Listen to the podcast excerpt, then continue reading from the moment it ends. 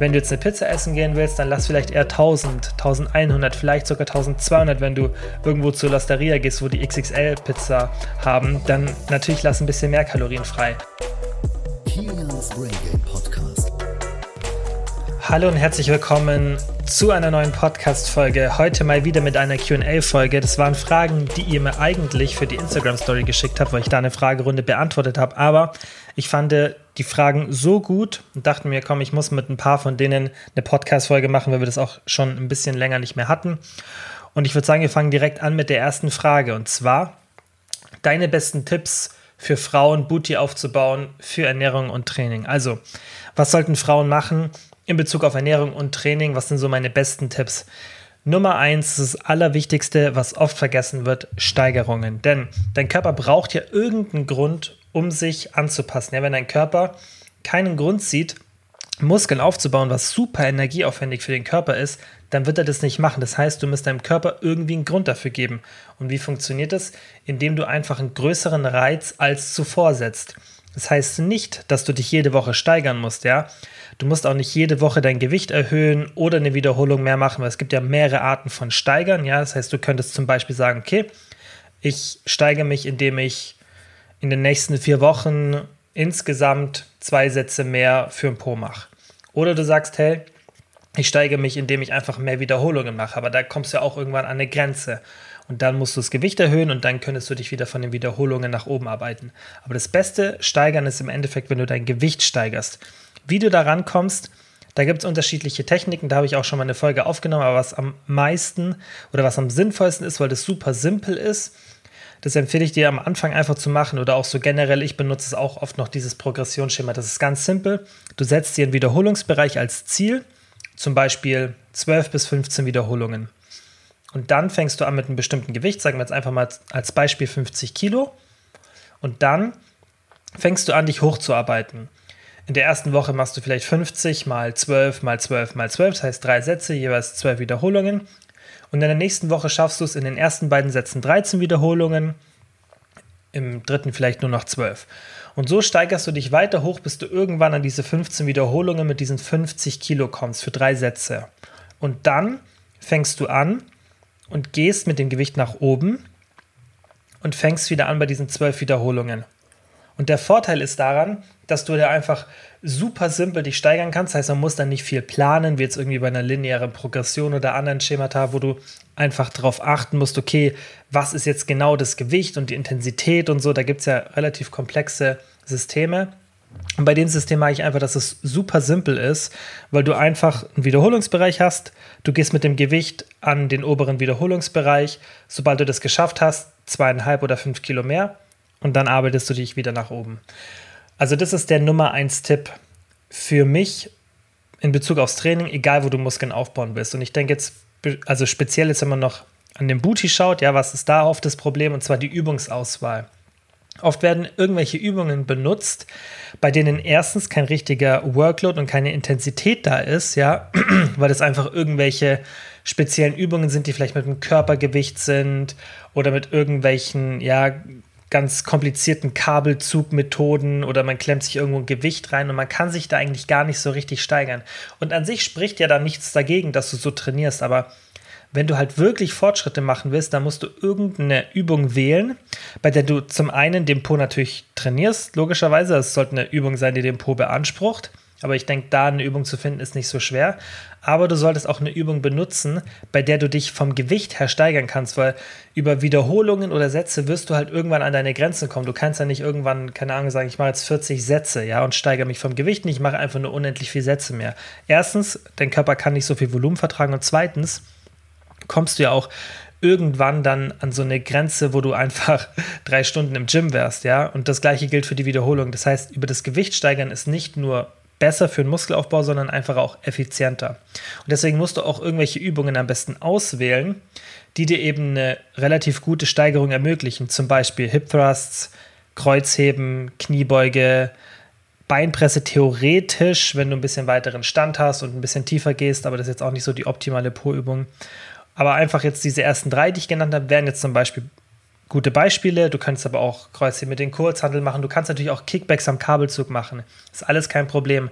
Nur du musst halt eine Übung wählen, bei der du dich tatsächlich gut steigern kannst und es auch konstant geht, ja, und du schon ein bisschen Raum nach oben hast. Weil wenn du jetzt, jetzt zum Beispiel so ein Kickback machst und du klemmst dir eine Hantel zwischen die Beine, ja, ist schon eine ganz coole Übung. So macht vielleicht Spaß und, und man kann da schon auch ein bisschen Gewicht benutzen, aber du wirst jetzt dich da nicht super viel steigern können, weil irgendwann wirst du eine schwerere Hantel dann nicht mehr in deine Kniekehle reinlegen können, was einfach von der Übung her nicht wirklich möglich ist, sich da super zu steigern, ja. Und so musst du halt da auch ein bisschen denken, okay, was für Übungen nehme ich? Wo kann ich wirklich jetzt in den nächsten vielleicht sechs Monaten bis zwölf Monaten irgendwie versuchen, dass ich da 10 oder 15 Kilo draufpack an Gewicht, an Leistung. Ja, aber das ist ja oft am Anfang dann, wenn man da noch viel Potenzial hat, auf jeden Fall möglich. Und das geht halt bei solchen Übungen, Kniebeugen, Kreuzheben, natürlich auch ein paar Gerätübungen, auf jeden Fall geht es sehr, sehr gut. Und das solltest du dir halt überlegen.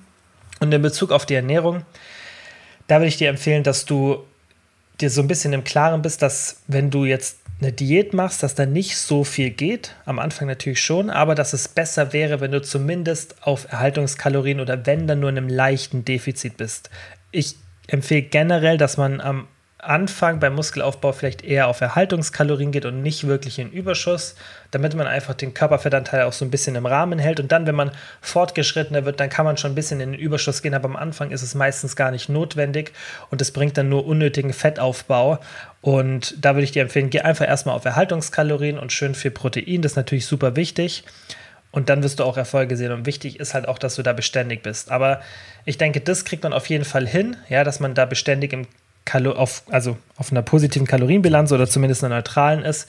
Aber viel, viel wichtiger sind die Steigerungen im Training. Ich denke, da verschenken viele Muskelaufbaupotenzial, besonders wenn es jetzt so an bestimmte Körperregionen geht, wo man ja irgendwie auch dann Probleme hat, Muskeln aufzubauen, dann liegt es oft eben daran, wenn man sich einfach nicht steigert. So, ein bisschen zu lang geworden jetzt die Frage, aber es ist ein wichtiges Thema und die Frage kommt auch oft. Ich kann auch gerne mal eine separate Folge dazu machen. Das habe ich letztens schon mal in der Instagram-Story nachgefragt und da war die Nachfrage von euch auf jeden Fall da. Deswegen werde ich sicherlich mal eine separate Folge zum Pro-Training machen. Dann die nächste Frage. Wie kann man am besten beim Auswärtsessen die Kalorien schätzen? Und da gibt es im Endeffekt mehrere Techniken. Die sind halt immer ein bisschen genauer oder ungenauer und zeitaufwendiger oder eben ja einfach effizienter. Und ich würde dir empfehlen, dass du eine Methode wählst, je nachdem, in was für einer Situation du bist. Das heißt, wenn du zum Beispiel beim Abnehmen bist, dann macht es natürlich Sinn, dass du eine Methode benutzt, die vielleicht ein bisschen zeitintensiver, aber dafür genauer ist, weil nicht, weil das unbedingt notwendig ist, sondern du willst ja deine Diät effizient gestalten und die nicht ewig lang durchziehen. Und umso genauer du bist, desto schneller geht logischerweise die Diät, ja, und desto weniger Zeit verschwendest du in Anführungszeichen. Und deswegen würde ich dir da empfehlen, dass du, wenn du jetzt in der Diät bist, dass du beim Auswärtsessen natürlich keine Waage mitnimmst, aber dass du einfach so dir das Gericht anschaust und versuchst es dann danach kurz einfach, wenn du irgendwie dann zu Hause bist wieder oder am nächsten Tag das einfach in Ruhe zu tracken, einfach so die einzelnen Zutaten eingeben und dann kommt jetzt ja auch die Frage, okay, aber ich weiß ja gar nicht, was drin ist. Und ja, das ist natürlich immer so beim Auswärtsessen, also das kannst du auch nicht wissen. Ich würde dir da empfehlen, schau einfach, wenn du irgendein Gericht hast, dann such einfach ein Rezept raus. Such im Internet irgendein Rezept und dann wirst du ähnliches, also dann wirst du ein ähnliches Rezept finden und dann weißt du auch ungefähr, was drin ist. Und wenn dann jetzt irgendwie, keine Ahnung, da 100 Gramm Lauch drin sind und noch irgendwas, was keine Kalorien hat, dann track jetzt nicht dieses ganze Rezept mit irgendwie 20, 30 Zutaten und dann irgendwie noch 10 Milliliter Zitronensaft und so. Track alles, was relevante Kalorien hat, ja, alles, was irgendwie mehr als 10 oder 20 Kalorien hat, aber alles, was so, ja, eigentlich keine Kalorien hat, das brauchst du dann auch nicht tracken, sondern wirklich nur das, was logischerweise dann Kalorien hat. Und dann ist es meistens auch gar nicht so viel. Und was man natürlich auch machen kann, wenn du zum Beispiel eine Pizza essen gehst, da finde ich es immer super sinnvoll, sei es jetzt außerhalb von der Diät oder während der Diät, dass man einfach schaut, okay, ich google, ich, äh, google, ich gebe jetzt einfach mal in meine Kalorien-Tracker-App, aber du könntest theoretisch auch googeln, mal einfach genau so eine Pizza ein, die ich halt gegessen habe und dann schaue ich, dass es von der Menge passt, weil wenn du logischerweise ins Restaurant gehst, ist die oft größer, als wenn du jetzt so eine Tiefkühlpizza aus einer Tracking-App benutzt. Aber du hast halt den Vorteil bei dieser Tiefkühlpizza, dass du relativ genaue Werte hast und jetzt nicht irgendwas, was in den Kalorien-Tracking-Apps irgendjemand einträgt, weil da solltet ihr auch immer aufpassen, gerade bei so Mahlzeiten und bei solchen Sachen, die man auswärts essen ähm, schätzt, was da teilweise drinsteht ähm, in den Tracking-Apps, wenn ich das dann sehe, irgendwie so ein Döner oder so mit 400 Kalorien und so, das ist halt so ein bisschen Wunschdenken, oft, was die Leute da eintragen. Und du weißt ja auch nicht, wer das eingetragen hat. Klar gibt es dann manche, die haben so verifizierte Lebensmittel, aber auch die sind oft nicht so korrekt. Also denkt einfach so ein bisschen auch mit Logik dann und, und überschlagt es mal so von den, von den Makros und Kalorien, ob das so passen könnte. Und wähl da vielleicht dann eher eins, das ein bisschen mehr Kalorien hat, gerade wenn du in der Diät bist, weil du willst ja da nicht so einen großen Unterschied von dem haben, was du denkst und was du dann tatsächlich zu dir konsumiert hast, weil, ja, zu dir genommen hast, weil wenn dann irgendwie 300 Kalorien Unterschied sind, dann ist es halt für den Tag nicht mehr so optimal, weil du vermutlich dein gesamtes Kaloriendefizit kaputt machst. Also du solltest da schon beim Abnehmen genauer sein, weil wie gesagt, wir wollen ja die Diät möglichst effizient gestalten, aber es ist natürlich jetzt auch kein Weltuntergang. Also das sind die Techniken, die ein bisschen genauer sind und umso öfter man das macht und auch umso mehr man Kalorien zählt, kann man sich, finde ich, auch immer mehr zutrauen. Und das machen, denke ich, viele nicht, dass sie sich zutrauen, das richtig einzuschätzen. Und wenn ich jetzt zum Beispiel selbst wenn ich jetzt in der Diät zum Auswärtsessen gehe und ich sage, okay, ich will jetzt wirklich das relativ streng kontrollieren, dann würde ich es einfach so machen, dass ich mir das Gericht anschaue und ich sehe dann einfach aus Erfahrung, so an den Zutaten kann ich ungefähr einschätzen, ah, okay, das sind jetzt vermutlich irgendwo zwischen 100 und 150 Gramm Kohlenhydrate. Das ist ja natürlich nicht genau, ja, aber ich kann es irgendwo einschätzen und sage, ja, okay, 120 passt. Beim Fett, dann sehe ich es auch so, ah, okay, wird vermutlich irgendwas so 40, 50 Gramm Fett haben, dann mache ich 40 Gramm. Und beim Protein mache ich es genauso. Und dann habe ich schon ungefähr so einen Wert und das passt dann auch. Das heißt, ich habe so viel Erfahrung, würde ich sagen, durch die ganzen Mahlzeiten und durch das ganze die Zeit einfach, die ich mit dem Thema schon verbracht habe, dass ich einfach eine Mahlzeit anschauen kann und ungefähr den Kaloriengehalt weiß. Und das denke ich, viele von euch, die sich länger schon mit dem Thema beschäftigen, können das theoretisch auch, aber trauen sich es vielleicht auch nicht zu. Und wenn du außerhalb von der Diät bist und du trotzdem sagst, hey, ich will trotzdem ab und zu mal meine Kalorien zählen und einfach so einen Double-Check machen, dann würde ich dir auch das empfehlen, so zu machen. Und jetzt kommt mein Geheimtrick, den man auch während der Diät benutzen kann. Und zwar lass dir einfach Kalorien frei, je nachdem, wohin du gehst. Und das ist, finde ich, die entspannteste Methode und eigentlich auch die am wenigsten Zeit benötigt. Aber das habe ich ja vorhin gesagt, umso weniger Zeit du benötigst, umso ungenauer wird es in der Regel auch. Aber was man da, finde ich, ganz cool machen kann, ist, man überlegt sich, okay, wo gehe ich jetzt hin zum Essen?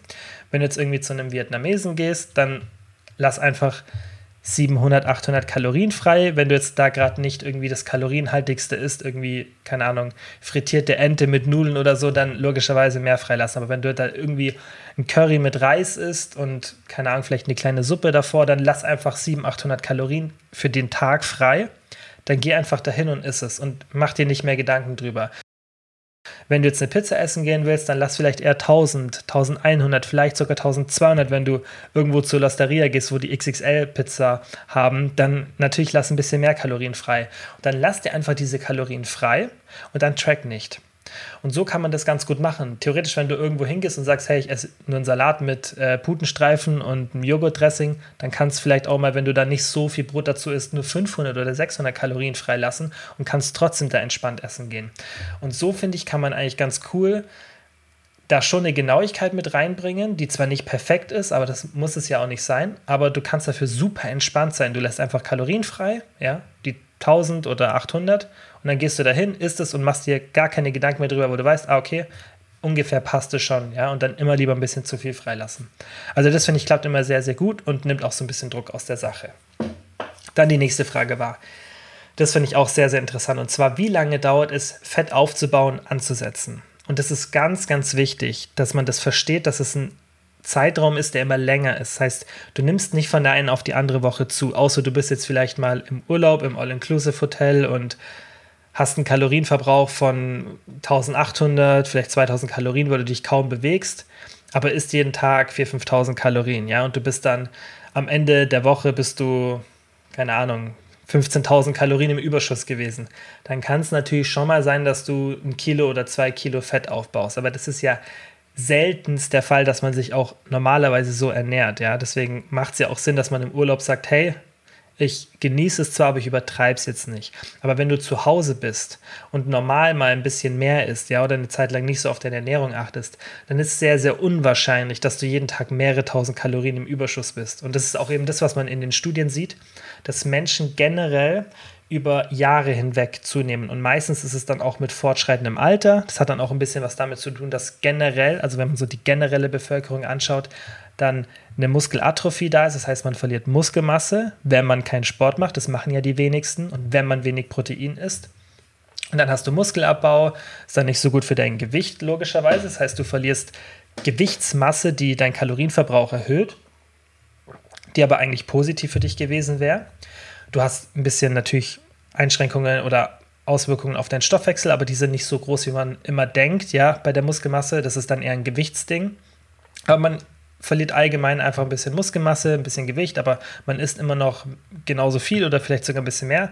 Und dann nimmt man jedes Jahr zwei, drei Kilo zu. Ja, und wenn du das mal fünf Jahre machst, dann wiegst du auf einmal 10, 12 Kilo mehr. Und was auch ganz interessant ist, sieht man auch in vielen Studien, gerade in den USA. Bei uns ist es nicht so extrem, weil wir nicht so viele diese Feiertage haben, wo man so extrem viel isst. Meistens ist es ja bei uns um die Osterzeit und Weihnachten. Und was man da ganz interessanterweise sieht, ist, dass die meisten Menschen über das Jahr hinweg nicht so viel zunehmen, aber dann an den Feiertagen. Und das ist auch super interessant. Aber generell ist einfach eine Gewichtszunahme eine Sache, die über mehrere Jahre hinweg passiert. Und das sehe ich auch beim Coaching sehr oft wenn ich den Fragebogen von euch bekomme, den ihr mir ja am Anfang schickt, da füllt ihr mir das aus und schreibt mir dann, okay, wie, da ist dann eine Frage zum Beispiel, wie ist dein Gewichtsverlauf in den letzten zwei Jahren gewesen? Und das ist ganz interessant, weil da sieht man dann oft, weil dann kriege ich auch noch oft Input über mehrere Jahre als jetzt nur zwei Jahre, weil manchmal beantwortet man das einfach noch mal ein bisschen ausführlicher. Und das ist auch ganz, ganz oft. Also da sehe ich selten den Fall, dass jemand mir schreibt, hey, ich habe jetzt in den letzten sechs Monaten keine Ahnung, sieben Kilo zugenommen, sondern das ist dann immer eher so, ja, ich habe jetzt in den letzten zwei, drei Jahren, habe ich irgendwie sieben, sechs, acht Kilo zugenommen oder mehr. Das ist immer ein längerer Zeitraum und das ist auch das, was im Endeffekt logisch ist, wenn man sich einfach mal so einen Kalorienüberschuss anschaut und das dann auch so runterrechnet. Also generell baust du nicht so schnell Fett auf, ja, das passiert über einen längeren Zeitraum. Deswegen ist ja auch Beständigkeit so wichtig. Also da brauchst du dir auch keine Sorgen machen, wenn du mal irgendwie ja, eine Woche nicht so auf deine Ernährung geachtet hast, da wird nicht so viel passiert sein. Das ist immer alles, was über einen längeren Zeitraum passiert. So, die nächste Frage, die fand ich auch sehr interessant. Übrigens, ein paar von den Fragen habe ich schon in der Story beantwortet, aber sehr, sehr kurz. Deswegen, falls ihr meine Story auf Instagram geschaut habt, die Sachen formuliere ich jetzt hier einfach noch ein bisschen aus oder gebe noch mal eine andere Sichtweise dazu. Und zwar deine Learnings aus dem Lockdown. Und darüber musste ich eigentlich gar nicht so viel nachdenken, als die Frage kam, weil ich das schon während dem ersten Lockdown, jetzt auch im zweiten Lockdown, definitiv gemerkt habe, besonders am Schluss, was eigentlich so, ähm, wovor man oder worauf man ein bisschen achten sollte und was bei mir definitiv passiert ist. Und das geht sehr, sehr vielen so, jetzt auch außerhalb von solchen Situationen. Und zwar ist so eine Abwärtsspirale. Und das ist auch was, was man tatsächlich in der Literatur sieht, dass ein negatives Ereignis dem nächsten negativen Ereignis folgt. Und das ist oft eine Sache der Kompensation, beziehungsweise weil sich einfach das so aneinander reiht. Ja, ich gebe euch mal ein Beispiel. Du fühlst dich schlecht, ja, oder bist allgemein gerade nicht so motiviert, weil irgendwas los ist. Und dann isst du irgendwas, ja. Isst du irgendwas richtig kalorienhaltiges und dann bist du so ein bisschen schlapp, fühlst dich müde, dann legst du dich vor den Fernseher und schaust irgendwas auf Netflix an. Aber eigentlich wolltest du in Sport gehen, aber du fühlst dich so kaputt und dann fühlst dich auch schlecht, weil du gegessen hast, ja, und dann bleibst du noch liegen und schaust halt irgendwie noch eine Folge an. Dann ist es 21 Uhr und du denkst dir, okay, jetzt brauche ich auch nicht mehr ins Gym gehen. Was passiert? Du fühlst dich schlecht, ja, weil du nicht das gemacht hast, was du dir eigentlich vorgenommen hast. Gehst irgendwie in die Küche oder wo du auch immer deine Süßigkeiten hast, nimmst dir irgendwas und isst es. Fühlst dich danach noch schlechter, noch träger schaust noch eine Folge Netflix an, machst irgendwas, was du an dem Abend Produktives vielleicht noch machen wolltest, machst es nicht mehr, fühlst dich noch schlechter, gehst mit schlechter Laune ins Bett oder mit Selbstzweifeln, wachst am nächsten Morgen auf und so geht dieser Trott weiter. Und das ist tatsächlich was, was jetzt nicht nur so anekdotisch ist, sondern das wurde auch wissenschaftlich untersucht, dieser Effekt. Und das ist was, was ich tatsächlich im Lockdown bei mir auch so ein bisschen gemerkt habe. Nicht, dass ich extrem in diese Abwärtsspirale gerutscht bin, aber dass man schon sieht, dass ein negatives Ereignis das nächste negative Ereignis leicht triggern kann. Und das ist auch, was ich definitiv so bei mir bemerkt habe, ist, dass wenn du ein positives Momentum hast, dass das sehr viel Positives allgemein mit sich bringt. Und das ist auf jeden Fall ein Learning, was ich jetzt aus dem Lockdown hatte. wo ich gemerkt habe, okay, das nächste Mal, wenn so eine Situation kommt, musst du sofort vermeiden, dass du überhaupt nur ein oder zwei negative Ereignisse hast, die sich öfter wiederholen. Und das ist, denke ich, das, was viele brauchen, damit sie eben aus diesem Trott rauskommen. Man muss vermeiden, diese negativen Situationen zu haben. Und ich werde auch in Zukunft ganz, ganz viel Content hier noch bringen und auf Instagram zum Thema Gewohnheitsentwicklung. Da ziehe ich mir gerade ganz viel Literatur dazu rein, was extrem interessant ist.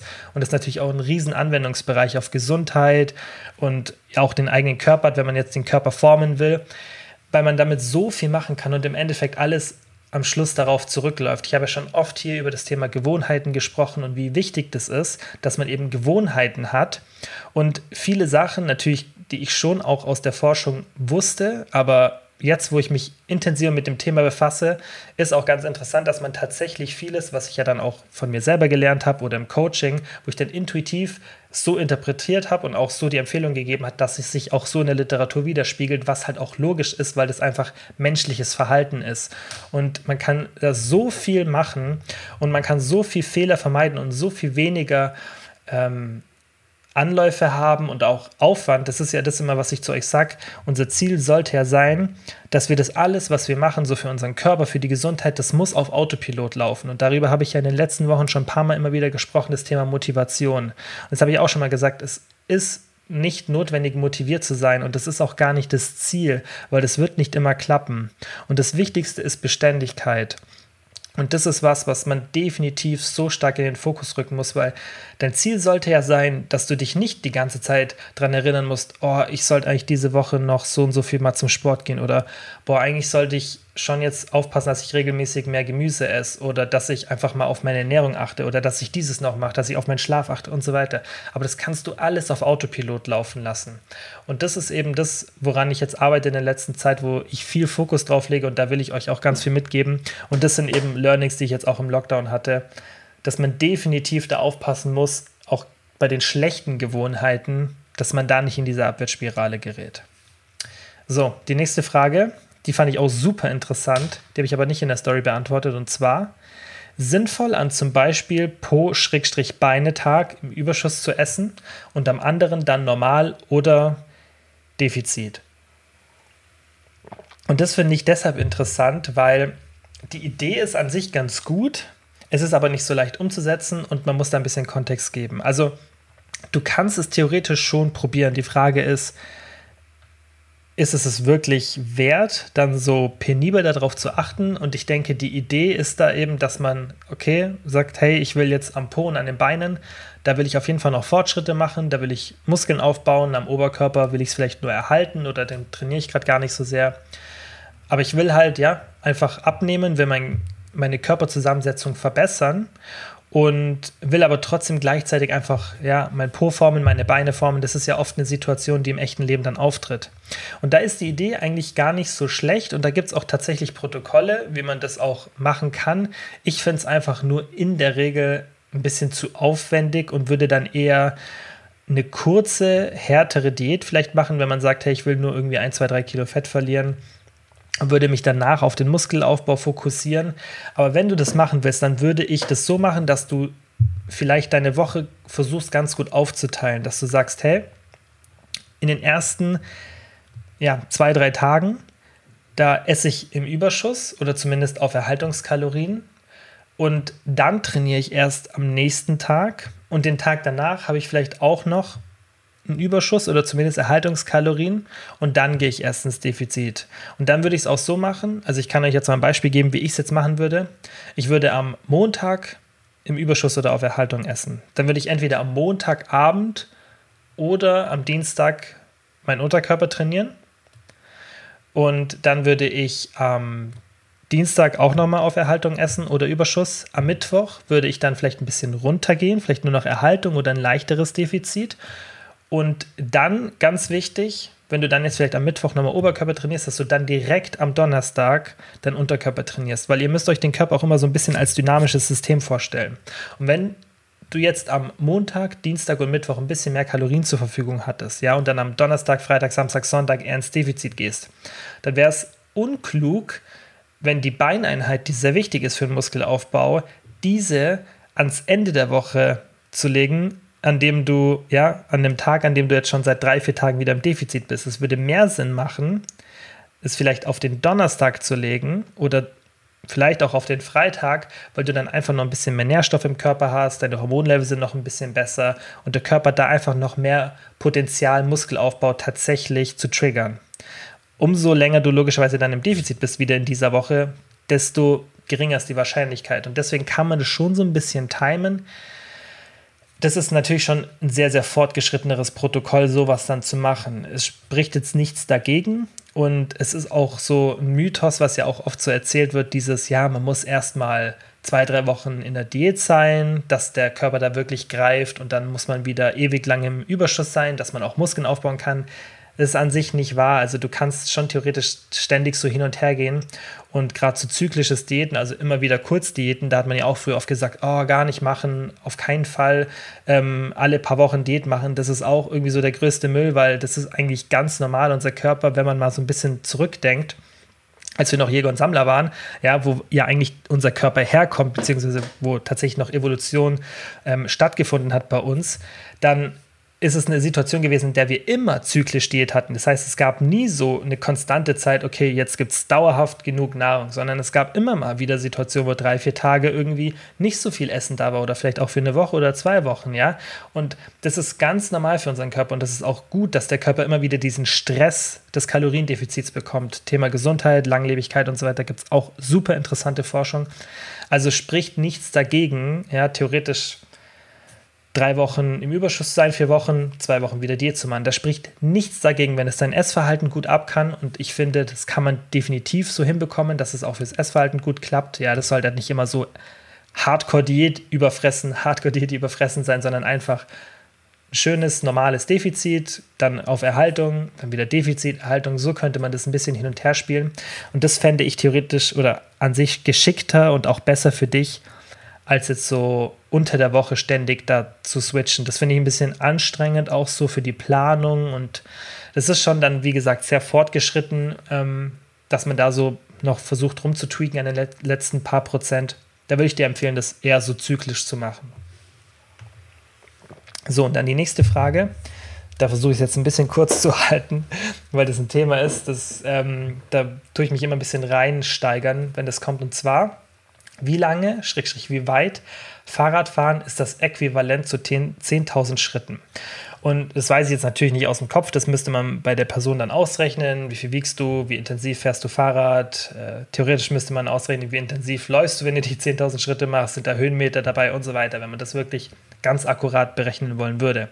Aber mein Problem war bei der Frage eher, oder nicht mein Problem, sondern das, was ich wichtig finde, was ihr dann versteht, besonders wenn ihr euch auf diese 10.000 Schritte fokussiert, dass ihr euch überlegen müsst, wo kommt diese Zahl überhaupt her? Also das ist ja eher was künstlich Erschaffenes, finde ich.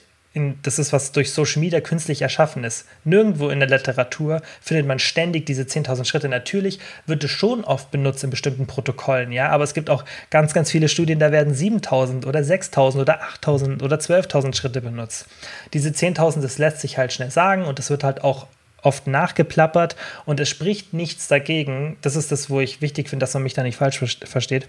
Es spricht nichts dagegen, Leute zu motivieren, 10.000 Schritte zu machen. Das haben wir auch schon bei ProBab gemacht, das habe ich wahrscheinlich bei mir auch schon selber gemacht. Da spricht nichts dagegen, aber es ist keine heilige Zahl, die man jeden Tag erreichen muss. Und wenn man die nicht erreicht, dann kann man nicht fit sein oder gesund. So ist es nicht. Und ich zum Beispiel, also ich kann jetzt mal schauen, wie viele Schritte ich jetzt heute habe. Gestern waren es glaube ich, gar nicht so wenige, weil ich laufen war. Das zählt da nicht. Oh, okay, heute ist, also heute ist schon ein bisschen, das ist tatsächlich vielleicht ein bisschen wenig, schlechtes, schlechtes Beispiel heute. Ähm, ich habe jetzt heute nur 4700 Schritte, aber ist jetzt auch hier mit dem Handy, das heißt, da sind sicherlich noch ein paar mehr, weil ich das Handy logischerweise nicht die ganze Zeit dabei habe und ich auch im Gym war und das Handy dann auch oft irgendwo am Boden liegt und ich irgendwo Wasser holen gehe oder so. Also an einem normalen Tag habe ich 7000 Schritte ungefähr. Manchmal 8000, manchmal ein bisschen weniger, aber ich habe so 7000 bis 8000 Schritte im Durchschnitt pro Woche und also am Tag logischerweise. Und das habe ich auch bewusst so. Also es gibt keinen Grund, das ist der Punkt, auf den ich hinaus will. Es gibt keinen Grund für Leute, die regelmäßig Sport machen und das sind dann eben oft Leute, die sich die Frage stellen, 10.000 Schritte zu erreichen.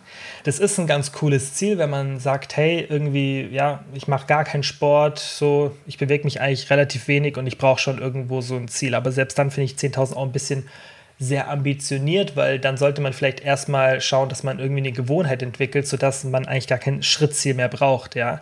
Also, der Punkt ist, die meisten Leute, die sich diese Frage stellen, sollten sich diese Frage nicht stellen, weil wenn du drei, vier oder fünf Mal pro Woche Sport machst, ja, und dann auch noch relativ aktiv bist, ja, dann machst du ja eh irgendwie 6, 7, 8.000 Schritte, was auf jeden Fall schon aktiv ist. Du machst nicht 2.000 oder 3.000 wie die meisten Menschen, ja. Ich weiß nicht, was Durchschnitt ist in Deutschland, aber ich glaube, so in Westeuropa ist der Tagesdurchschnitt, glaube, 3.000 oder 4.000, ja, was mein letzter Stand ist. Kann jetzt auch falsch sein, aber mein letzter Stand ist, und es gibt auch noch andere Regionen, die noch schlimmer sind. Ja, also die meisten Leute haben einen, eine sehr, sehr, sehr, sehr, sehr geringe Schrittzahl.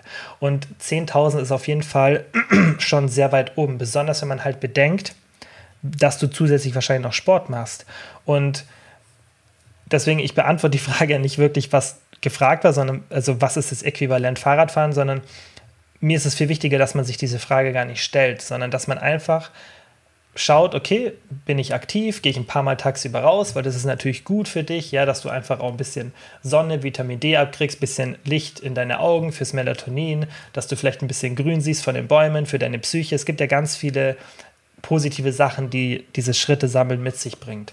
Aber das solltest du machen für für andere Gründe, beziehungsweise mit einem anderen Ziel und nicht mit irgendwie 10.000 Schritte als Ziel. Wenn du dann sagst, hey, ich gehe dreimal am Tag raus, aber mich stresst es voll, dass ich diese 10.000 Schritte mache, dann musst du ja echt schon viel raus, weil ich gehe eigentlich so, würde ich sagen, dreimal am Tag spazieren, einmal morgens, einmal mittags, einmal abends, gehe ich so kurz hier ein bisschen rumlaufen, so 10 bis 15 Minuten und ihr seht ja, ich komme meistens auf 7.000, 8.000 Schritte. Und das, das reicht eigentlich, weil ich mache ja noch zusätzlich viel Sport und ich mache das ja auch bewusst so. Und das reicht auch für euch. Wichtig ist halt, dass wenn ihr mehr laufen wollt und wenn euch das Spaß macht, dann klar, go for it. Aber diese Frage ist ja deswegen so formuliert, weil die Person, also ich denke, du willst halt dieses, diese 10.000 Schritte, du willst sie erreichen, aber vielleicht willst du auch mal Fahrrad fahren und nicht laufen.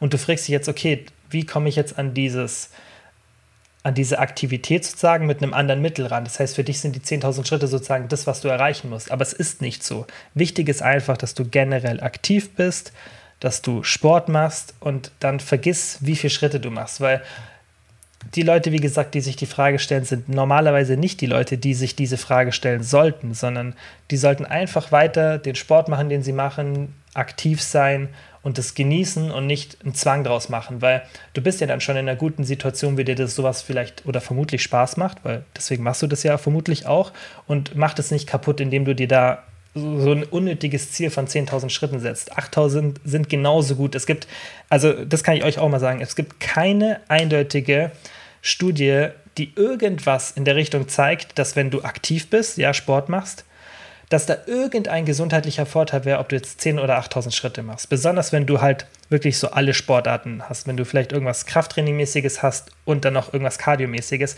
Ob du jetzt 7, 8 oder 9 oder 10.000 Schritte machst, ist total egal. Und es sind nur Sachen, die im Endeffekt einfach das Leben schwerer machen. Und das führt dann alles dazu, dass es weniger wahrscheinlich ist, dass du gute Gewohnheiten weiterentwickelst oder die beibehältst. Und deswegen sollte man sich immer alles so leicht wie möglich machen, natürlich trotzdem effizient und optimal. Aber diese 10.000 Schritte wirklich geht davon weg, ähm, weil es ist einfach unnötig. Und es ist halt auch, wie gesagt, das ist einfach was, was meiner Meinung nach durch Social Media so erfunden wurde, diese magischen 10.000 Schritte. Aber ich verstehe das gar nicht, weil das ist halt, wie gesagt, das ist gar nicht schlecht, wenn jemand motiviert und sagt, hey, komm, wir machen heute eine 10.000 Schritte Challenge. Und so, sowas ist total cool, das kann man machen, das finde ich auch gut, dass man vielleicht auch ab und zu mal so erinnert wird, hey, so bewegen ist schon gut, aber warum macht keiner mal so eine 8.000 Schritte Challenge? Weil ich habe das schon mal bei mir so gemacht und habe gesagt, hey, irgendwie als Ziel 8.000 Schritte, weil Wieso 10? Also das, und das, jeder plappert das ja nach. Man sieht ja überall immer nur 10. Ich habe wirklich noch nie 8, glaube ich, gesehen oder, oder 9. Man sieht ja immer nur 10.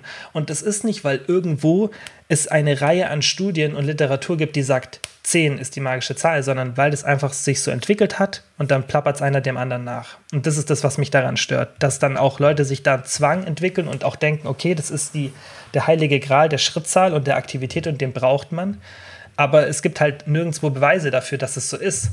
Und ja, es macht halt einfach wenig Sinn, dann sich da so Druck zu machen. Deswegen entspannt euch da und glaubt mir, 8.000 oder 7.000 Schritte, besonders wenn ihr dann noch Sport macht, ist vollkommen in Ordnung. So, ich wusste, dass es ein bisschen länger wird als geplant bei der Frage, aber ich finde das Thema einfach wichtig.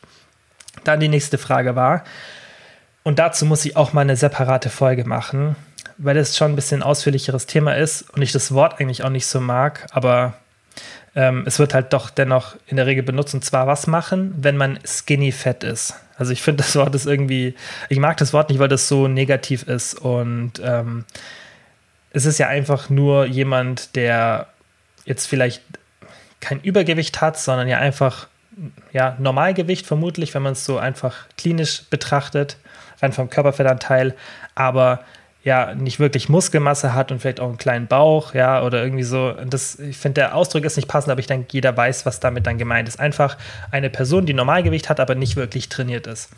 Und was macht man jetzt da am besten? Und ich finde, dass in dieser Situation, je nachdem, was für ein Ziel man hat, ja, dass man dann natürlich dann unterschiedlich vorangehen, also rangehen kann an die Sache, aber generell finde ich es am besten, wenn man da eine Body Recomposition macht, weil dann kannst du schön in beide Richtungen gehen, weil das Problem ist ja bei diesem Skinny Fat, dass man dann im Endeffekt mit beiden Situationen nicht zufrieden ist. Man ist mit dem Körperfettanteil nicht zufrieden und mit der Muskelmasse nicht, ja, und man hat dann die Möglichkeit zu sagen, okay, komm, ich mache jetzt erst eine Diät, aber das ist halt dann, ja, das Problem ist halt, in der Zeit wirst du auch nicht wirklich viel Muskeln aufbauen können und du verringerst zwar deinen Körperfettanteil, aber du wirst ja dann noch dünner, ja, und an der Muskelmasse, ja, du, wenn du dich ja selber als skinny sozusagen beschreibst, ja, ähm, ändert sich auch nicht viel, obwohl du das vermutlich willst. Aber wenn du Muskeln aufbaust, ja, dann baust du zwar Muskeln auf, aber dein Körperfettanteil bleibt hoch und das führt dann oft dazu, dass man die Muskelaufbauphase nicht lange genug durchzieht, weil ein das Körperfett daran hindert, weil man dann oft sich denkt, oh Gott, ich fühle mich unwohl, ich will jetzt lieber doch eine Diät machen. Und aufgrund dessen finde ich es halt meistens sinnvoller, dass man sagt, komm, ich mache eine Body Recomposition und da muss man dann immer je nachdem schauen, was man für ein Ziel hat, wie man dann mit den Kalorien rangeht, weil man kann da ganz leicht in Überschuss gehen, auf Erhaltung oder ganz leicht ins Defizit. Über alle drei Wege kommt man an so eine Body Recomposition ran.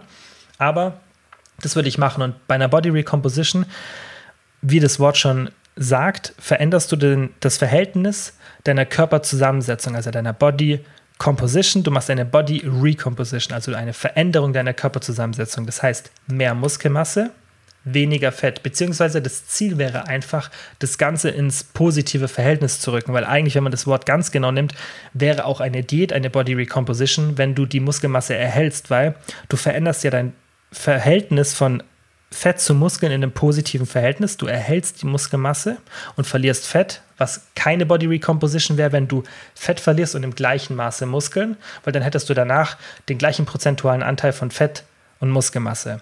Das heißt, theoretisch, wenn man es ganz genau nimmt, ist eigentlich auch eine Diät mit Muskelmasseerhaltung eine Body Recomposition. Aber meistens meint man eben mit einer Body Recomposition in dem Bereich dann, dass man sagt, hey, ich baue Muskeln auf und verliere Fett. Das mache ich jetzt zum Beispiel aktuell nach dem Lockdown, weil ich habe Fett zugenommen und Muskeln abgebaut jetzt in den letzten Monaten. Ist logisch, weil ich habe extra nicht im Defizit gegessen, weil ich wollte jetzt nicht so viel meiner Muskelmasse verlieren. Ich habe aber auch weniger intensiv trainiert, deutlich weniger intensiv. Habe dementsprechend schon ganz gut Muskeln verloren und habe gleichzeitig vielleicht noch ein, zwei Kilo Fett aufgebaut, einfach, ja, weil ich jetzt von den Kalorien nicht so niedrig war und der extra ein bisschen nach oben gegangen bin, dass ich einfach den Muskelabbau ein bisschen limitiere einfach. Und was ich jetzt gerade mache, ist, ich bin ganz leicht im Defizit, vielleicht auch manchmal ein bisschen eher in Richtung Erhaltung und also wirklich nur 100 Kalorien maximal im Defizit so und das mache ich jetzt relativ lange, gehe mit dem Protein sehr hoch und mein Ziel ist dann, dass ich im Endeffekt jetzt Muskelmasse aufbaue und Körperfettanteil verliere. Und das passiert jetzt auch schon nach drei Wochen, weil ich messe dann natürlich immer meine, meine Maße, meine Umfänge, meinen Körperfettanteil. Und mein Körperfettanteil ist jetzt schon ein bisschen runtergegangen, ungefähr so ein bis zwei Prozent schätze ich. Also schon ganz ordentlich. Am Anfang hat es direkt einen großen Schub gemacht, das hat man gemerkt. Und die Muskelmasse geht es auch langsam ein bisschen nach oben, weil mein Gewicht einfach relativ stabil ist, aber mein Körperfettanteil nach unten geht. Und so sieht man das dann. Im Coaching mache ich das relativ selten. Also ich habe immer die Option da, aber ich mache das relativ selten, weil die wenigsten Leute in so einer Situation sind, wo ich sage, okay, so eine Body Recomposition macht Sinn. Man kann das aber machen. Und dann, wie gesagt, muss man halt darauf achten, wie geht man da voran. Ja, also man kann jetzt nicht bei jedem sagen, okay, bei dir ist es bei Person XY oder bei jedem ist es sinnvoll, 100 Kalorien ins Defizit zu gehen. Da muss man immer auf die Situation schauen. Wie gesagt, ich kann gerne mal eine separate Folge dazu machen, weil dann kann ich vielleicht auch die einzelnen Szenarien erklären und sagen, okay, wenn das und das und das bei dir der Fall ist, dann mach das und das und das. So, nächste Frage war, was sind die besten Übungen für die Schulter? Und das ist wichtig, dass man sich beim Schultertraining auf die Sachen fokussiert, die man natürlich nach vorne bringen will, aber auch auf die Sachen, die dann die, den größten optischen Unterschied bringen. Und oft wird bei den Schultern genau ein Part trainiert, der eigentlich am wenigsten Aufmerksamkeit braucht, und zwar der vordere. Denn die meisten trainieren ja schon irgendwas Drückendes. Das heißt, du hast irgendeine Druckübung, vielleicht Bankdrücken oder irgendeine Brustpresse an der Maschine, vielleicht irgendwas mit Liegestützen. Das ist irgendwas, was schon die vordere Schulter sehr stark ähm, fordert. Das heißt, du hast da meistens schon ganz gut ausgeprägte Muskulatur. Was aber oft fehlt, aber was den größten optischen Unterschied an der Schulter macht, ist der seitliche und teilweise auch der hintere Part. Aber der seitliche ist definitiv der wichtigste. Und den kannst du eigentlich nur wirklich mit irgendeiner guten Seitheb-Variante benutzen. Es gibt auch noch ein paar andere Übungen, die finde ich aber nicht so gut, weil da brauchst du eine sehr gute Technik, dass du da keine Abnutzung oder Verletzung hast. Und ein Seitheben ist an sich auch die effektivste Übung. Und da würde ich dir halt empfehlen, aufgrund der konstanten Spannungskurve, da um das Thema zu erklären, müsste ich auch mal eine separate Folge machen. Aber kurz gesagt ist einfach, du musst dir vorstellen, dass wenn du eine Hantel benutzt, dass die Spannungskurve auf deinen Muskel aufgrund der Schwerkraft nicht konstant ist. Das heißt, du hast jetzt beim Seitheben im unteren Part kaum Spannung, weil die Hantel geht Schwerkraft Richtung Boden, aber deine Muskelfasern verlaufen ja anders. Das heißt, wie gesagt, um das so zu erklären, auch das ist was, was ich finde, das kann man jetzt nicht so super in einem Podcast erklären, das muss man eher grafisch darstellen. Aber du kannst dir merken, dass wenn du Eingelenksübungen hast, dass du da generell mit einem Kabelzug oder irgendeinem Band besser dran bist als mit einer Kurzhantel für die Effektivität. Heißt nicht, dass dein Kurzhanteln gar keinen Platz haben im Training, aber wenn du wirklich das Maximum herausholen willst, ist ein Kabelzug generell die bessere Entscheidung, weil du einfach eine konstante Spannungskurve hast, weil du nicht die Schwerkraft hast, sondern das Kabel zieht ja ständig und du hast dann ständig eine hohe Spannungskurve. Das heißt, was ich dir empfehlen würde, ist, wenn du an den Schultern wirklich dann optischen Unterschied machen willst oder haben willst, mach einfach ein Seitheben an entweder einer Maschine oder am Kabelzug. Das funktioniert sehr, sehr gut.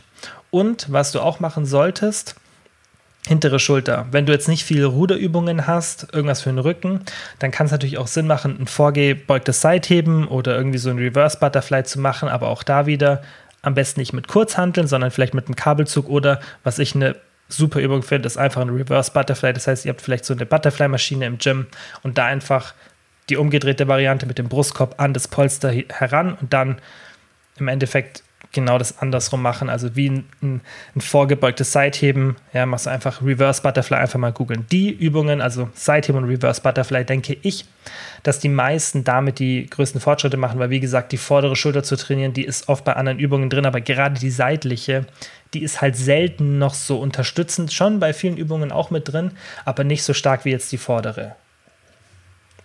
So, dann, ähm, da will ich jetzt nur kurz drauf eingehen und zwar aktuelle Trainingsziele, aber das interessiert euch ja auch immer so, wie ich mich aktuell ernähre und trainiere. Und ich habe tatsächlich aktuell jetzt, seit die Gyms wieder offen sind und auch in den zwei, drei Wochen davor, gerade wieder so eine Phase.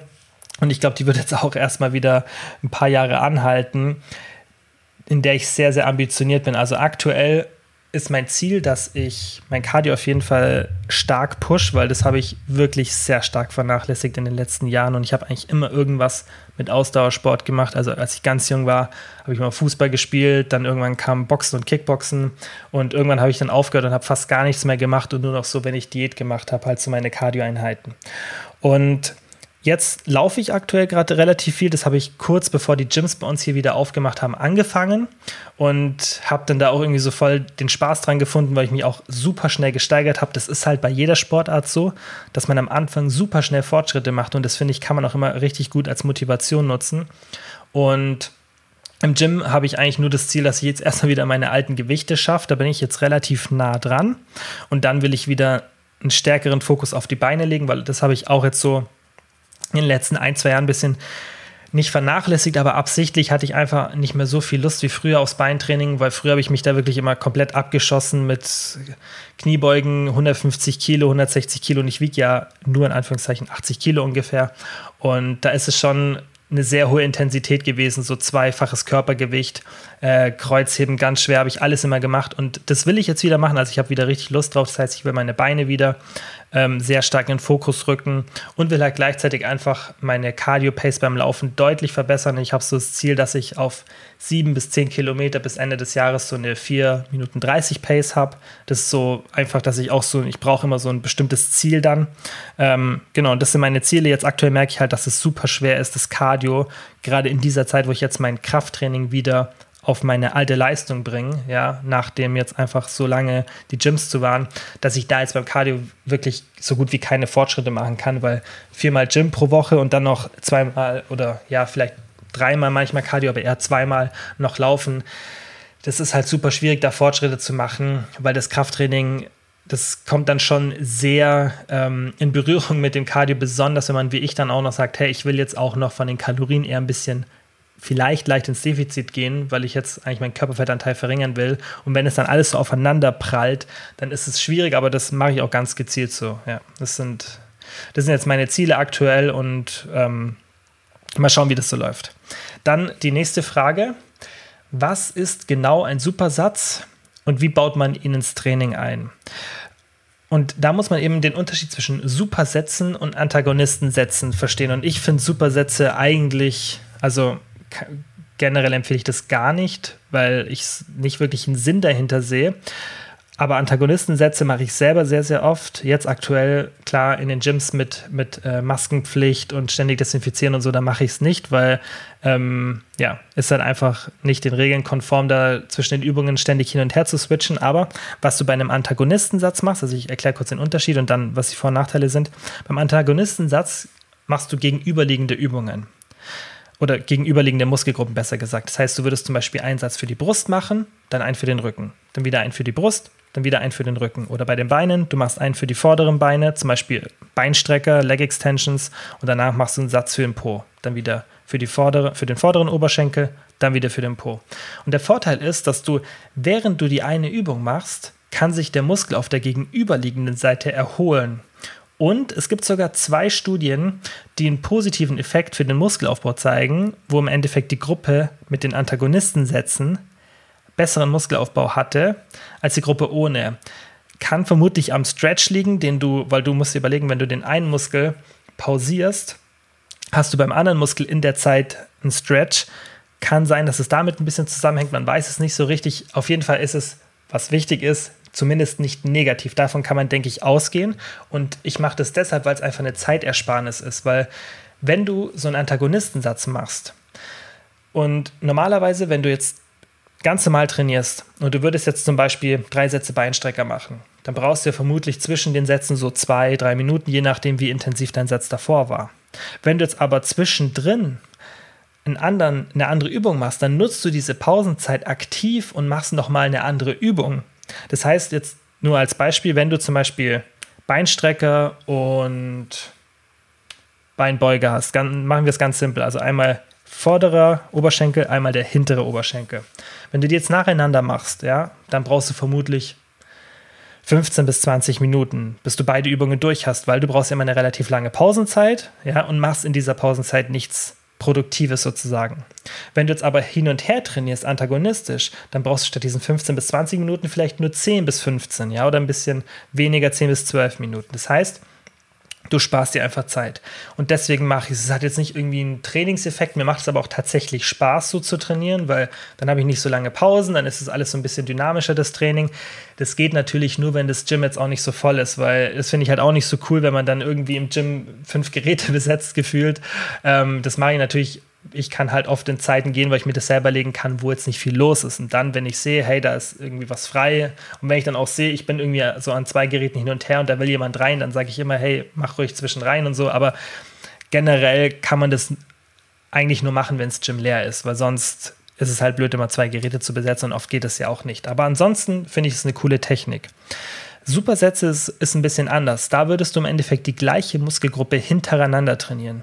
Und da sehe ich wirklich gar keinen Sinn dahinter, außer wenn es einem super viel Spaß macht oder als letzte Übung, wenn man so den Muskel noch mal ein bisschen richtig ausreizen will, weil du kannst ans Muskelversagen gehen oder so Intensitätstechniken wie ein Dropsatz oder so ein Supersatz eher am Ende des Trainings einbauen, weil du willst ja nicht dein restliches Training damit sabotieren.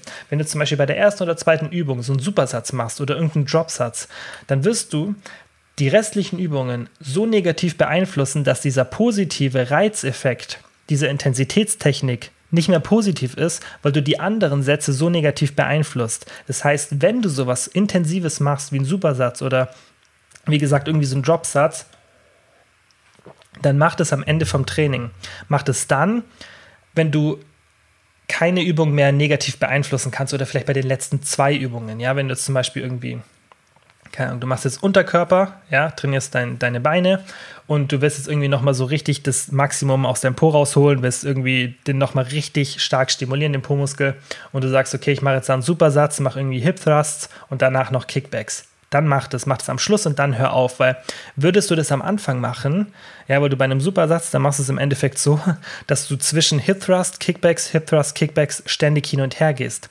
Und es, ich sehe da halt keinen Sinn dahinter. Ich weiß, viele machen das, aber du trainierst ja den gleichen Muskel. Also was würde es dir bringen? Das ist eine Intensitätstechnik. Du könntest ja auch einfach nur sagen, ich mache jetzt einen Satz Hip Thrust und sofort danach wieder einen Satz Hip Thrust. Du hast genau den gleichen Effekt. Du machst dir den, du trainierst ja den gleichen Muskel. Und Oft wird auch das Wort Supersatz benutzt, wenn man einen Antagonistensatz, das was ich gerade gemeint habe, meint, aber oft wird auch ein Supersatz gemeint, wenn man tatsächlich einen Supersatz meint, wo man die gleiche Muskelgruppe hintereinander trainiert. Und da sehe ich wirklich gar keinen Sinn dahinter. Manche machen das, wenn man dann zum Beispiel einen Satz Lat ziehen und einen Satz Rudern macht, wo man sagt, hey, ich trainiere zwar die gleiche Muskelgruppe, aber aus ein bisschen anderen Winkel. Aber selbst da sehe ich keine wirkliche Verwendung, weil du sabotierst diesen diese zweite Übung, ja, wenn du zum Beispiel sagst, ich mache erst Latziehen und dann Rudern, du sabotierst durch das Latziehen dein Rudern so sehr, dass du da nicht wirklich Fortschritte machen wirst oder auch keine gute Leistung abbringen wirst. Das heißt, weniger Muskelaufbau. Und du hast zwar eine Intensitätstechnik, aber die bringt es halt nur irgendwie am Ende des Trainings, weil sonst sabotierst du dein ganzes Training. Also man kann sowas gerne machen, aber dann auch vielleicht nicht jedes Training und auch eher am Ende des Trainings. Ja. So, zwei Fragen habe ich jetzt noch. Ich wollte eigentlich ähm, nicht alle machen, aber ich denke, von der Zeit her passt. Deswegen machen wir jetzt die zwei noch. Und zwar Nummer eins, beeinflusst das Kaloriendefizit den Schlaf? Und das ähm, ist super wichtig, dass man das so ein bisschen auch versteht, woher das kommt und definitiv ja. Aber es kommt auch darauf an, wie deine gesamte Situation ist. Denn du musst dir so überlegen, das ist ein evolutionsbedingter Schutzmechanismus. Denn wenn du im Defizit warst oder wenn du im Defizit bist, dann denkt dein Körper, ah, okay, jetzt ist gerade wenig Nahrung zur Verfügung. Das heißt, irgendwas passt jetzt gerade nicht. Das heißt, ich brauche mehr Wachstunden, damit ich mehr Zeit habe, auf Nahrungssuche zu gehen und das zu korrigieren, was gerade los ist. Also schläfst du schlecht. Natürlich kommt es darauf an, weil der Körper ist jetzt nicht so, dass es ihm in der Evolution sowas gebracht hätte, wenn mal ein Tag ein bisschen wenig Essen da wäre, wenn er dir den Schlaf raubt, weil dann hast du wieder weniger Chancen für Überleben etc. So, das ist ja die Theorie der Evolution. Und deswegen funktioniert es natürlich nicht so, dass sobald du mal irgendwie ein, zwei Tage im Defizit warst oder wenn du einen super hohen Körperfettanteil hast und im Defizit bist, da ist der Körper nicht so, dass er dann auf einmal dir den Schlaf raubt, weil das hätte ja keinen wirklichen Überlebensvorteil gebracht, wenn der Körper da sozusagen zu früh reagiert. Und dementsprechend musst du halt immer deine ganze Situation betrachten. Wenn du jetzt irgendwie normalen Körperfettanteil hast, ja, ähm, und dann ein relativ starkes Defizit hast, und das hast du auch schon für ein paar Wochen, und du merkst es dann im Schlaf, dann kann das Defizit das, De def definitiv das Defizit sein. Wenn du jetzt aber eher einen höheren Körperfettanteil hast und vielleicht erst drei Wochen in der Diät bist, dann bezweifle ich, außer dein Körper reagiert super sensibel auf ein Defizit, was schon mal passieren kann, dass du wirklich wegen dem Defizit schlechter schläfst.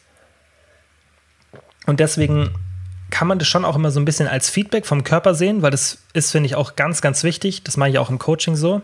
Das heißt, dass ich ein paar Sachen abfrage, wie Schlaf, Energie, Hunger und so weiter, die ein super Feedback sind auf das Defizit, weil man weiß ja nie so richtig, okay, wie ist es mit dem Defizit gerade? Vertrage ich das gut? Vertrage ich das schlecht? Das, da kann man ja keine Regel drüber legen. Ja, man kann natürlich sagen, okay, generell, wenn man jemanden mit dem Körperfettanteil in ein 1000 Kalorien Defizit schickt, dann wird die Person das nicht so gut vertragen. Aber es gibt halt super individuelle Unterschiede. Und das ist ja auch was, was ich dann immer, also natürlich sieht man das so und so in der Literatur, aber ich finde es dann immer interessanter, wenn sich es dann in der echten Welt bestätigt. Und das sehe ich auch ganz oft im Coaching, dass jede Person anders auf ein Kaloriendefizit reagiert. Und so Feedback dann vom Körper zu bekommen, ja, wo man sich das auch selber mal notiert, hey, wie ist meine Energie, wie ist meine Laune, wie ist meine Libido, wie ist mein Hunger? Wenn das alles so relativ negativ ist, dann ist schon ein Zeichen da, dass vielleicht das Defizit der Grund ist, ja. Aber es kann ja auch sein, dass du irgendwie schlecht gelaunt bist, aber gar keinen Hunger hast, so dass du sagst, hey, mein Hungergefühl geht vor, aber ich bin voll schlecht gelaunt, dann ist es vermutlich nicht das Defizit, sondern vielleicht irgendwas anderes. Ja, wenn du jetzt aber auch noch schlecht schläfst aber das mit dem Hunger geht und du bist schlecht gelaunt, du schläfst schlecht, du hast keine Libido, aber du hast gar keinen Hunger, dann wird es vielleicht trotzdem das Defizit sein. Du hast vielleicht einfach nur eine super Ernährung, die dich einfach sättigt. Und deswegen muss man da immer ein bisschen auf das Feedback vom Körper achten, dass man generell bei solchen Themen einfach weiß, okay, ist jetzt das Kaloriendefizit schuld dafür, dass ich weniger schlaf oder schlechter schlaf oder was anderes. Ja, aber generell kann definitiv ein Defizit den Schlaf beeinflussen man muss halt den ganzen Frame sehen, ja, und nicht, nicht nur eine Sache. So, und dann die letzte Frage. Deine Erkenntnisse beim Wiedereinstieg ins Gym.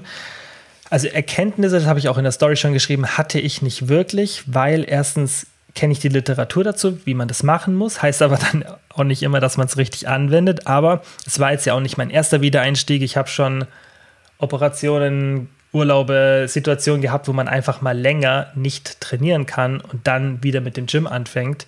Und die Situation bin ich schon oft durchlaufen. Das heißt, da habe ich für mich selber, würde ich sagen, schon relativ lange raus, wie ich das machen muss. Aber jetzt als Tipp für euch, und das ist jetzt nicht nur fürs Gym, für, für jegliche Sportarten oder auch für die, ja, okay, bei der Ernährung kann man es jetzt vielleicht nicht so eins zu eins übernehmen, aber definitiv bei den Sportarten. Das Wichtigste ist, dass man langsam rangeht, aber nicht zu langsam, weil du hast ja das Potenzial, dass du relativ schnell auf dein altes Niveau wieder kommst. Und ich finde, das sollte man ausnutzen. Man sollte aber nicht übertreiben, weil ein Problem, was oft entsteht, ist, dass man sehr früh wieder eine Leistung erbringen kann, die man davor nicht erbringen konnte. Das heißt, wenn du jetzt laufen gehst oder irgendeine andere Sportart machst oder ins Gym gehst, du wirst relativ schnell wieder an deine Intensitätsgrenze kommen können oder relativ nah an die Intensität, die du davor hattest. Und es hat hauptsächlich was mit Technik zu tun, weil du hast halt die Technik relativ schnell wieder drauf, aber die Muskelmasse und deine ganzen passiven Strukturen ist noch nicht ready. Das heißt, du kannst vielleicht ein ähnliches Gewicht wieder bewegen, ja, oder einen ähnlich schnellen Sprint machen oder irgendwas anderes, aber du bist eigentlich nur nicht ready dafür. Und das ist was, was oft falsch gemacht wird, ja. Das heißt, ich merke das jetzt auch zum Beispiel bei mir. Ich hätte die Kraft vermutlich so, die Power auch von der Technik, hätte ich jetzt schon meine Gewichte relativ oder viel früher schneller erhöhen können. Aber ich habe das bewusst, wenn ich mein Gewicht erhöhe, und ich notiere mir dann auch immer, okay, wie viel Rest, Rest, ähm, Rest, äh, Raps in Reserve hatte ich. Ja, das heißt, wie viele Raps hatte ich noch übrig ja, für, mein, für diesen Satz. Und dann mache ich meistens so, dass ich tatsächlich noch drei oder vier Raps übrig hätte. Ja, ich gehe wirklich weit weg vom Muskelversagen. Und das mache ich auch. Also ich, ich erhöhe mein Gewicht und dann lasse ich das erstmal so für zwei Wochen oder zumindest für so zehn Tage, je nachdem, weil ich mache meistens die an, an mehreren Tagen die gleichen Übungen, lasse ich das erstmal da und lasse meinen Körper erstmal so ein bisschen akkumulieren, obwohl ich schon wieder hochgehen könnte. Und das ist ganz wichtig. Nehmt euch da Zeit, weil gerade von den Gelenken her, da muss man wirklich langsam machen, dass man sich dann nicht kaputt macht, ja, dass man keine Verletzungen hat und einfach dem Körper Zeit gibt, obwohl man wieder mehr Leistung bringen könnte, dass man da eben nicht übertreibt. So. das waren alle Fragen ähm, zum Thema Coaching, weil jetzt auch viele Fragen kamen. Es gibt bald was für euch. Ich habe mir was überlegt. Also wartet vielleicht noch ein bisschen ab, wenn ihr euch das überlegt habt oder schreibt mir mal eine DM. Und ähm, sobald es ready ist, kriegt ihr da auf jeden Fall Bescheid. Und ansonsten würde ich sagen, wie immer, vielen, vielen Dank fürs Zuhören. Es kommt bald wieder eine Gastfolge raus. Die kam sehr, sehr gut an bei euch. Aber ich denke, das QA hat euch auch gefallen, weil das kommt immer ganz gut an. Und ja, dann würde ich sagen, wie immer, vielen, vielen Dank fürs Zuhören und bis zum nächsten Mal. Ciao.